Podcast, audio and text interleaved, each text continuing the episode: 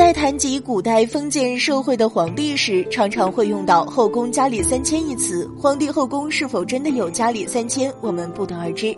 但是在许多人的眼中、心里，至少皇帝的后宫是嫔妃众多、美女如云的。但果真如此吗？皇帝的嫔妃都一定是大美女吗？其实这是一个清宫剧给大家带来的误区。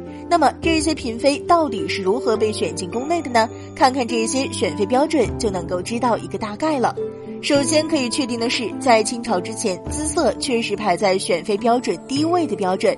这是因为选妃的标准几乎只有一个，那就是皇帝的喜好。皇帝的喜好自然也是按照姿色来定的。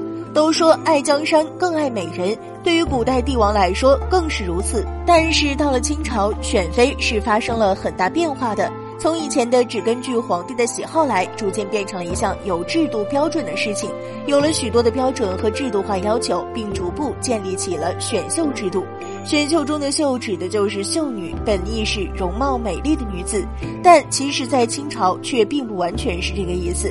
美貌不再成为唯一的标准，而是多了其他的更为看重的硬性指标。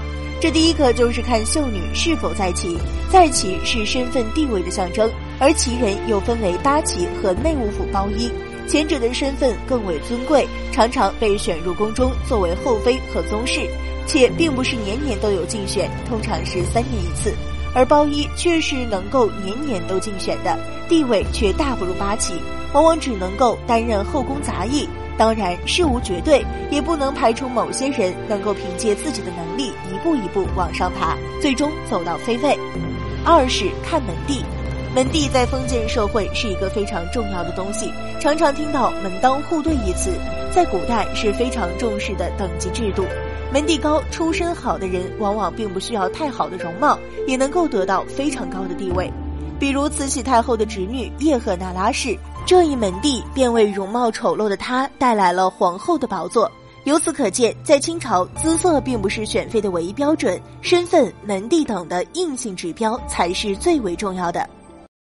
好了，今天的节目就到这里了，我们下期再见。